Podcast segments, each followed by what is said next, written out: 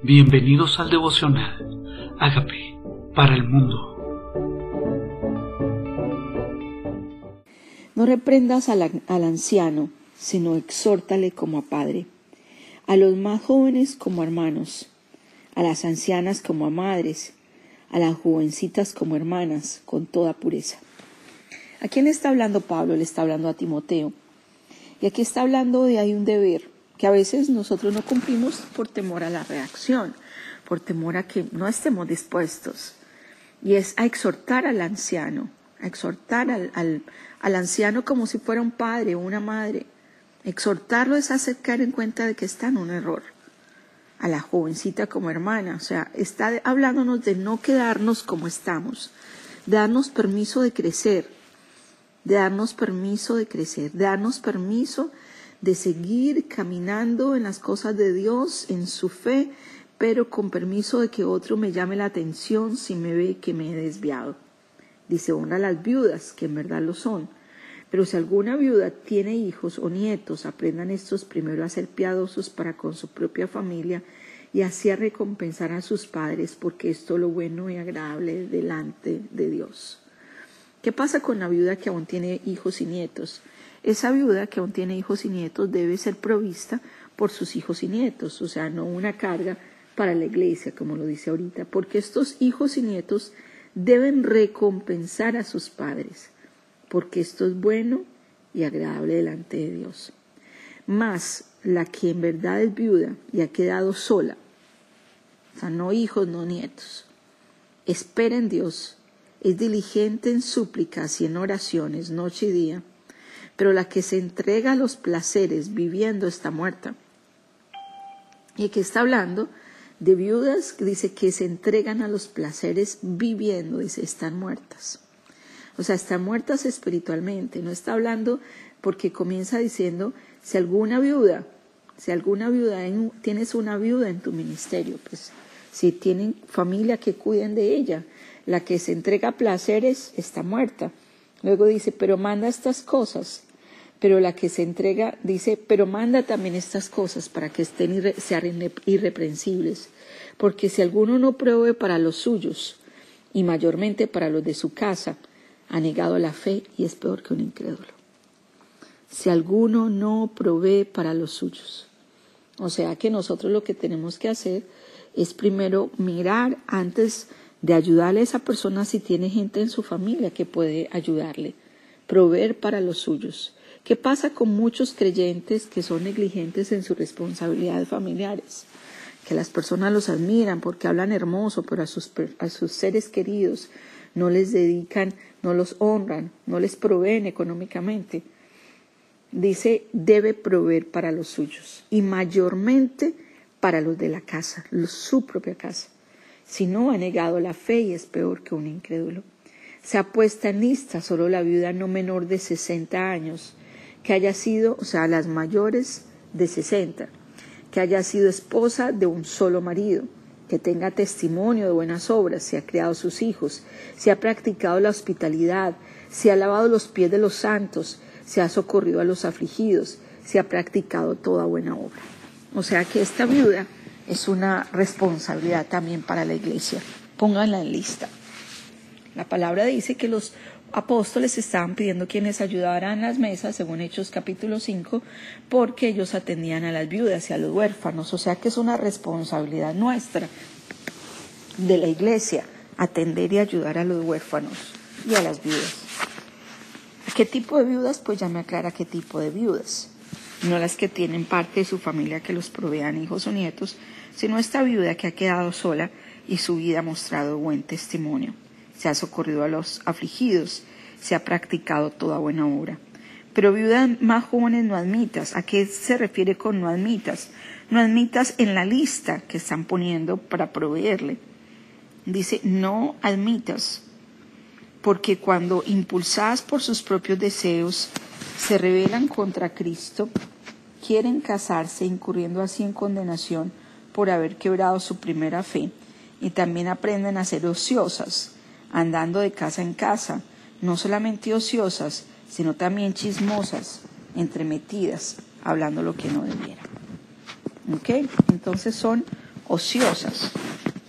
Son, no son las viudas que ayudaron, que sirvieron, que levantaron a sus hijos. No están hablando de otro tipo de viudas, de viudas muy jóvenes que están, que al ser sostenidas económicamente por la iglesia, son ociosas, están dedicadas a lo que no conviene. Entonces dice, quiero pues que las viudas jóvenes se casen, críen hijos, gobiernen su casa, que no den al adversario ninguna ocasión de maledicencia. O sea, que den buen testimonio, que se casen. Em, sabemos que, aunque no sean viudas, y hay una, podríamos llamar una comunidad de divorciadas, la palabra de Dios me dice que no era tan común en ese momento. Aquí la palabra de Dios me invita a que estas personas no tampoco le den al adversario ninguna ocasión de maledicencia, ¿sí? Que su testimonio siga siendo consistente. En ese caso eran las viudas, pero podríamos generalizar que las mujeres solas. Dice, porque ya algunas se han apartado en pos de Satanás. O sea que no, no su tiempo de soledad sea una oportunidad para no vivir una vida de testimonio.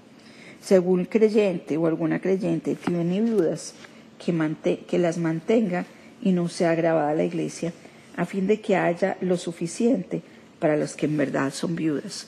O sea que le llamo en verdad viudas a los que no tienen ningún miembro de la familia que los sustente. Los ancianos que gobiernan bien sean tenidos por dignos de doble honor, mayormente los que trabajan en predicar y enseñar.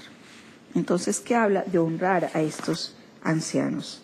Parece que son ancianos de edad también, no se refiere a los ancianos de la iglesia, sino ancianos mayores, que deben de tener honor estas personas, sobre todo si se dedican a enseñar. Pues la escritura dice, no pondrás bozal al buey que trilla, y digno es el obrero de su salario. Entonces, ¿a quién está hablando? A los que se dedican a predicar y enseñar, deben tener, deben tener cómo sustentarse. Digno es el obrero de su salario. Y aquí hay una palabra que quiero resaltar y es digno. Digno es que se lo merece, se lo merece, merece un salario. ¿Quién? Dice los que están trabajando. No se le pone bozal al buey que trilla, al que se dedica, dice, a predicar y a enseñar. Contra un anciano no admitas acusación, sino con dos o tres testigos. Han hablado de un anciano delante de ti, han hablado de un hombre de fe, de un hombre que le sirve al Señor Cuidado, no permitas acusación, no prestes oído para acusar a un hombre de Dios, a no ser que tengas dos o tres testigos. Contra un anciano no admitas acusación, sino con dos o tres testigos. A los que persisten en pecar, repréndelos delante de todos. O sea que hay un proceso. Hay un anciano, hay un líder, hay un siervo que está haciendo algo indebido, primero en privado, delante de dos testigos, y luego delante de todos. O sea que hay procesos. Te encarezco, dice, para que los demás teman, o sea, que lo cojan de escarmiento. Te encarezco delante de Dios y del Señor Jesucristo y de los ángeles escogidos, que guardes estas cosas sin prejuicios, no haciendo nada con parcialidad. O sea que si es sobre viudas, si es sobre, sobre ancianos, si es sobre jóvenes, o sea, sigue las instrucciones de cómo tratar en la iglesia a las personas que necesitan exhortación.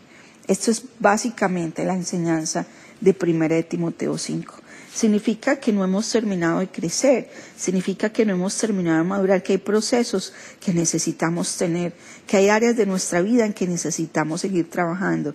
Y por eso habla de exhorta a la joven, exhorta al joven, exhorta a la hermana, a la mujer mayor, exhorta al anciano, o sea que necesitamos seguir creciendo y tal vez darnos permiso de que alguien que no nos ve en la dirección correcta nos diga no estás por donde vas, con amor. Por eso dice a las jóvenes como hermanas, a las mayores como si fuera tu propia mamá, a los ancianos como si fuera tu propio papá, o sea, con todo respeto, con toda humildad y con toda honra. Y si hacemos esto con actitud correcta, seguramente vamos a ayudar a que todos sigamos creciendo. Entonces, en la iglesia, en la obra de Dios, en nuestras vidas personales, en nuestras relaciones, necesitamos seguir creciendo. Y Pablo le estaba hablando a Timoteo, a un joven, a un joven que ayer leíamos que le pedía que fuera testimonio en palabra, en conducta, en espíritu, en fe y en pureza. Le estaba hablando a un joven, mira, si hay personas mayores que tú que necesitan ser exhortadas, hazlo, pero te voy a decir de qué manera, con respeto, con dignidad, como tu mamá misma, como si fuera tu papá, como si fuera tu hermana. Pero no nos está diciendo, déjela así, déjela, no se meta en la vida ella, no, aquí dice, exhórtalas, exhórtalas, sigamos creciendo. Hay cosas que mejorar, hay cosas que cambiar. Nos invita aquí en la iglesia, dice, haz esto, haz esto, y hazlo sin parcialidad, hazlo sin parcialidad. O sea, que hay personas que es muy amiga tuya, pero está haciendo algo que no debe. Debes hacerlo, debes hablarlo. Es mayor, me da pena decirle, debes hacerlo, hazlo sin parcialidad, de la manera correcta, se reciben las cosas correctas. Entonces, Ahora te dice, no impongas con ligereza las manos a ninguno ni participes en pecados ajenos, conservate puro. Poner las manos con ligereza, o sea, poner las manos con ligereza es que en la iglesia o en las congregaciones o en los grupos se impone manos y dice, cuídate a quien le pones la mano, no lo hagas con ligereza, no participes en sus pecados, o sea que cuando pones la mano sobre esa persona estás participando espiritualmente de ella dice, consérvate puro, o sea que puedes tener contaminación espiritual. No ponga las manos así nomás. Ya no bebas agua, sino usa un poco de vino por causa de tu estómago y de tus frecuentes enfermedades. Vemos que Pablo trata a Timoteo como su verdadero hijo en la fe. Así lo llama en múltiples ocasiones, como su hijo. Entonces le, invita. Luego dice, ya no bebas agua, Luego dice, los pecados de algunos hombres se hacen patentes antes de que ellos vengan a juicio, mas otros se les descubren después. O sea que el pecado se manifiesta en la cara. Dice, pero algunos, algunos no han venido a juicio, pero se vamos, nos vamos a dar cuenta después. Asimismo, se, se hacen manifiestas las buenas obras y los, las que son de otra manera no pueden permanecer ocultas. Hay algo que no viene de Dios, no va a permanecer oculto, va a salir a luz de todas maneras. Hay obras que se descubren en la cara, que en la cara se nota que no están haciendo lo correcto, que, que, que no están en sintonía espiritual, pero hay otras que se descubren luego. Entonces, entre más rápido se descubra mejor, porque la iglesia, que somos todo el cuerpo de Cristo, necesitamos limpiarnos, necesitamos crecer, necesitamos edificarnos. Y qué bueno que le importemos lo suficientemente a alguien para que nos ayude a seguir creciendo y que no nos dejen como estamos, que el Señor no nos deje como estamos, que necesitamos seguir avanzando, que necesitamos seguir creciendo.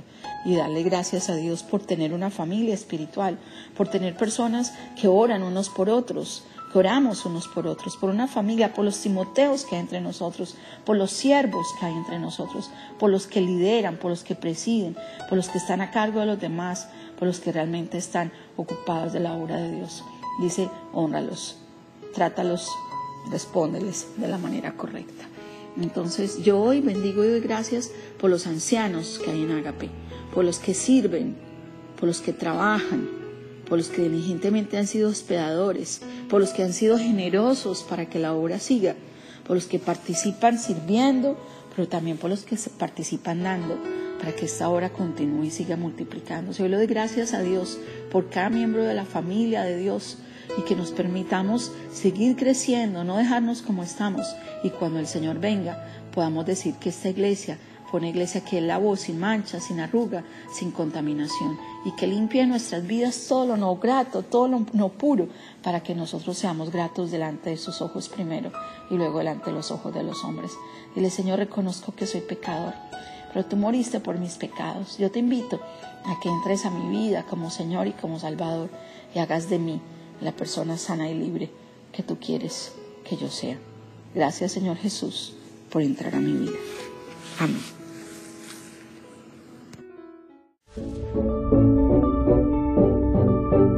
Hola amigos, queremos que usted sea parte de esta obra que estamos haciendo a través de Agape para el mundo y que este mensaje de Jesús llegue hasta la última de la tierra. Si quieres donar en nuestra página web puedes hacerlo en agapeparalmundo.org o también a través de Cele en agapeoficial.gmail.com. Dios bendiga tu generosidad.